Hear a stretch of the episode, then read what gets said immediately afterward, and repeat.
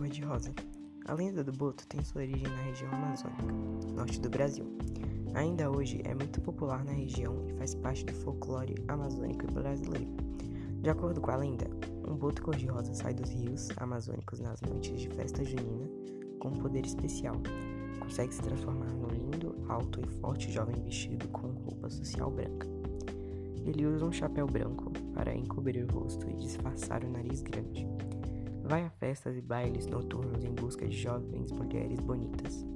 Com seu jeito galanteador e falante, o boto aproxima-se das jovens desacompanhadas, seduzindo-as.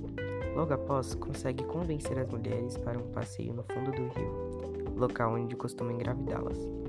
Na manhã seguinte, volta a se transformar no boto. O boto cor-de-rosa é considerado amigo dos pescadores da região amazônica.